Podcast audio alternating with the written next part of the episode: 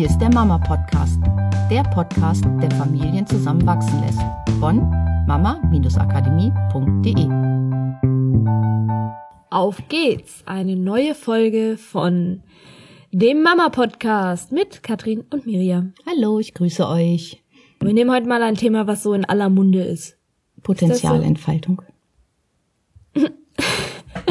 ja, also ähm, machen mal so ein einfach so ein kurz grob Überblick, so ein paar Gedanken, die wir uns dazu gemacht haben, oder? Ja, also das finde so. ich gut. Also weil ich finde Potenzialentfaltung total wichtig.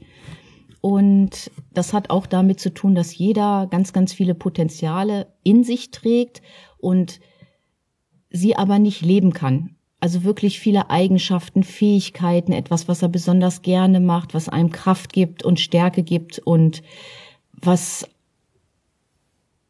schön ist, also wenn man das auch als Arbeit nachher hat vielleicht oder sich auch in seiner Freizeit diese Potenziale für sich entfalten kann, weil das ist das, für mich zumindest, was das Leben lebenswert macht. Und wenn ich äh, das beobachte in manchen Familien, in denen wir auch sind oder im Bekanntenkreis höre ich das oft, da gehen viele zur Arbeit, acht Stunden, kommen ausgelaugt nach Hause, regen sich auf über die Arbeit, dann kaufen sie noch ein, dann kochen sie was. Auch das wird manchmal dann gar nicht mal als so schön empfunden und dann abends wird ein Film geguckt und man freut sich auf den Urlaub oder auf das Wochenende. Ja, ich habe ja auch eine Zeit lang mal ein bisschen mit Jugendlichen gearbeitet, so die kurz vorm Abschluss standen und sich gefragt haben, was wollen sie denn in ihrem Leben überhaupt anfangen. Und das Spannende ist, dass es wirklich nicht viele gab, die da irgendwie einen Plan hatten oder Dinge hatten, die sie überhaupt begeistert haben oder die wussten, was denn Sachen sind, ähm, mit denen sie sich gerne beschäftigen und was sie sich vorstellen könnten zu machen in ihrem Leben, keine Vision mehr hatten. Aber eine Sache, die sich auf jeden Fall durchzog, war, dass sie auf der anderen Seite das, was viele Erwachsene so aus ihrer Elterngeneration an Leben leben, nicht leben wollten. Weil sie eben genau das beobachtet haben, was du gerade beschrieben hast. Halt viel Stress, viel Arbeit, viel Angespanntheit, wenn die Eltern nach Hause kamen oder ähm, aufopfern dafür, dass ein Haus abbezahlt werden kann oder also einfach sehr, sehr viel Anspannung und äh, nicht so richtig viel Lebensfreude, wenn wir es jetzt mal natürlich schwarz-weiß pauschalisieren. Und viele von denen, also ich kenne auch einige, die dann für sich halt entschieden haben, okay, nach dem Abi, ich gehe jetzt erstmal auf Weltreise. Ich mache mich jetzt erstmal frei. Ich will mit den ganzen anderen Sachen überhaupt nichts zu tun haben. Ich will ein freies Leben leben, rausfinden, wer ich überhaupt bin, was ich will, was es auf der Welt alles so zu entdecken gibt und ähm, die dann wieder nach Hause kommen, einfach noch mal ein paar Monate jobben und dann wieder losziehen. Das hat man relativ selten, also das, was ich festgestellt habe. Es gibt diese Bewegung, mhm. sage ich jetzt mal, nur es ist ganz oft, dass die Jugendlichen wirklich nicht wissen, was sie machen sollen und dann einfach erstmal irgendwas studieren oder ein freiwilliges soziales Jahr machen ja, und aus die, nicht da rauskommen und sagen, ich will jetzt mal etwas finden, was mir wirklich richtig Spaß macht oder ich will mir die hm. Welt angucken. Genau, sondern dann anfangen, diese Schleife zu gehen von, okay, Studium, das muss durchgezogen werden in den ersten, äh, innerhalb von drei Jahren der Bachelor und dann innerhalb von zwei Jahren der Master, weil ansonsten gibt's auch kein BAföG, es wird ja nicht länger als die Re Regelstudienzeit gefördert. Ähm, ja, also auf jeden Fall ganz, ganz viel los, was, was natürlich rund um das Thema und es gibt natürlich noch viel mehr auch äh, ganz ganz viel Graustufen zwischen all diesen Sachen. Ähm, aber alles rund um dieses Thema was will ich denn mit meinem Leben anfangen? Was ist denn meine Vision? Was sind meine Stärken? Was ist mein Potenzial das ich zur Entfaltung bringen möchte? Und auf der anderen Seite zu dieser jungen Generation die halt teilweise anfängt sich neue Fragen zu stellen ist natürlich auch ähm, die anderen Generationen, die 20 Jahre ihres Lebens in Berufen teilweise verbracht hat, die ihnen nicht so viel Freude gemacht haben und acht bis zehn Stunden am Tag gearbeitet haben und dann feststellen, dass das nicht mehr das ist, was sie für den Rest ihres Lebens machen wollen. Und dann mit ähm, ja zwischen 30 und 50 anfangen, sich die Frage zu stellen, okay, was will ich denn mit dem Rest meines Lebens anfangen? Genau, die so Selbstfindungsseminare machen, NLP-Seminare, was ganz toll ist, weil das einen wirklich unterstützen kann, äh, in die Richtung zu gehen, mal zu gucken, was will ich denn wirklich für mich? Und die dann für sich zu dieser Zeit rausfinden, was ihr Potenzial ist. Und dann, was ich glaube, ist, dass es halt für viele diese Potenzialentfaltung oder diese ganze Bewegung, die da in Gang kommt, viel mit Hoffnung zu tun hat. Der Hoffnung, dass es einen Weg gibt, ein absolut großartiges Leben zu leben. Ein Leben, das vielleicht aufregender ist als das, was man jetzt gerade lebt oder ähm, sinnvoller ist als das, was genau, man jetzt gerade lebt. Ein Leben, das eine Veränderung in der Gesellschaft bewirken kann.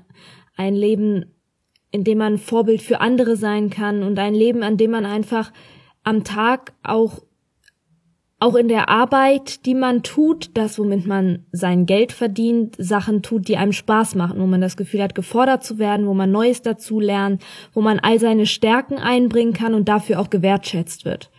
Und sich auch selber wertschätzt dafür, weil man darin einfach aufgeht.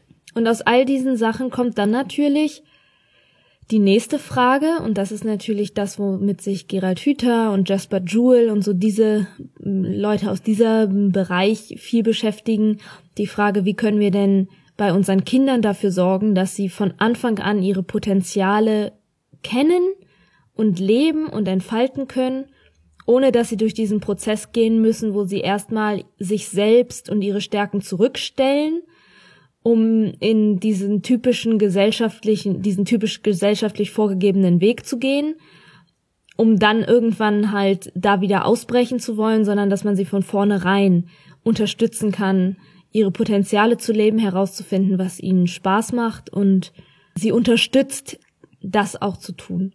Ja, und für uns sind die Familien schon diese kleinen Potenzialentfaltungsgemeinschaften, dass man anfängt, in der Familie schon zu gucken, dass man ja aus diesen Beurteilungen rauskommt, wie es im Schulsystem nachher ist. Es wird immer alles beurteilt, benotet, machst du das gut oder schlecht, sondern es ist besser oder schlechter als das, was andere tun. Genau, immer dieser Vergleich, dass man anfängt, diesen Vergleich wegzulassen und dass man akzeptiert, dass jeder die Möglichkeit haben darf, sein Leben so zu gestalten, wie man möchte. Also nicht andere dabei verletzen, das, darum geht es gar nicht, sondern dass man anfangen darf, seine eigenen Ideen zu verwirklichen, seine eigenen Träume zu leben und dass man nicht anfängt und sagt, man meint es ja meistens gut, ne? wenn man sagt, hast du dir das denn gut überlegt und man zählt die ganzen Gefahren auf, vergisst aber dabei aufzuzählen, was es an positiven Folgen haben kann dann hört sich alles so negativ an, dass die andere Person wirklich anfängt zu zweifeln und sagt, gut, dann mache ich es eben nicht. Es ist mein Lebenswunsch und das ist das, wofür ich brenne und das ist das, was mich glücklich machen würde. Und ihr habt recht, da sind viel Gefahren dabei, sondern dass man dahin kommt und sagt, okay, wenn du das wirklich willst, dann lass uns gucken, wie man das erreichen kann. Sich gegenseitig zu unterstützen und Mut zu machen, ist da einfach ein ganz, ganz toller Schritt. Und das fängt bei den Kindern an, in kleinen Sachen und hört bei dem Partner oder bei Freunden oder Mitarbeitern und so nicht auf und schon gar nicht bei einem selber. Ja, und was ich an dem Wort auch Potenzialentfaltungsgemeinschaft so schön finde, ist, es geht halt nicht um dieses Einzelkämpfertum, wo es darum geht, eine Person so zu fördern, dass sie richtig gut wird und andere Personen vielleicht zurückstecken müssen oder äh, damit diese Person diese Möglichkeiten hat oder auch andere Personen hinter sich gelassen werden müssen, dieses ähm, Ellbogengesellschaft. genau dieses Ellbogengesellschaft. Ich muss mich durchkämpfen. Man muss auch manchmal halt einfach mit Scheuklappen gerade auslaufen, wenn man was erreichen möchte, sondern ganz im Gegenteil, dass es darum geht, in der Gemeinschaft dieses Potenzial zu entfalten. Und in der Gemeinschaft ist immer jedes einzelne Mitglied von gleichem Wert und jedes Potenzial von jedem Mitglied ist gleich viel wert. Man unterstützt sich gegenseitig und gleichzeitig kann dann da heraus ja wieder etwas entstehen, was der Gemeinschaft etwas zurückgibt, was auch zum Wohle der Gemeinschaft ist. Und das kann auf der einen Seite zum Wohle der kleinen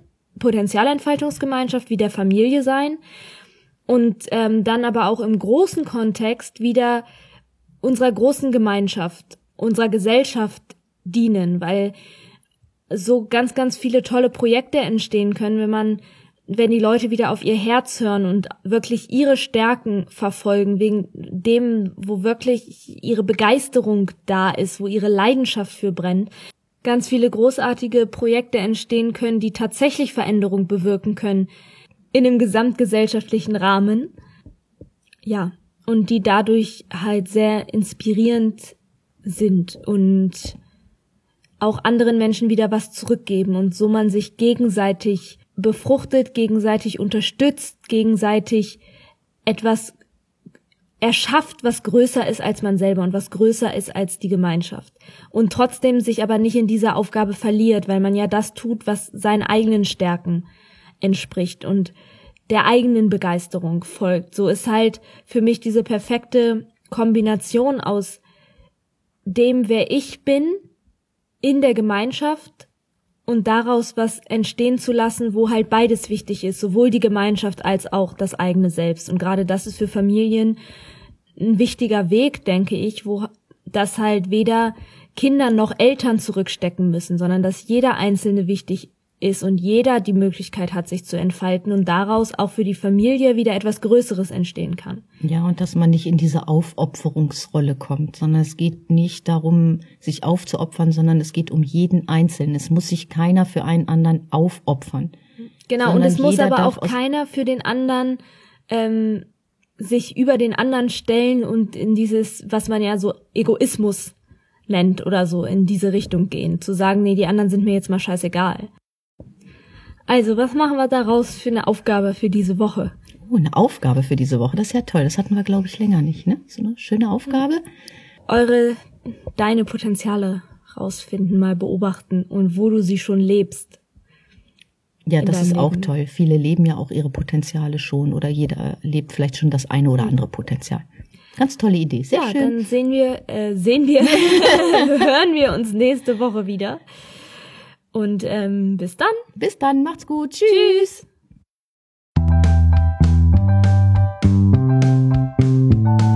Das war der Mama Podcast. Mehr Informationen über unsere Seminare, Mentoring und unsere Produkte erhalten Sie unter www.mama-akademie.de.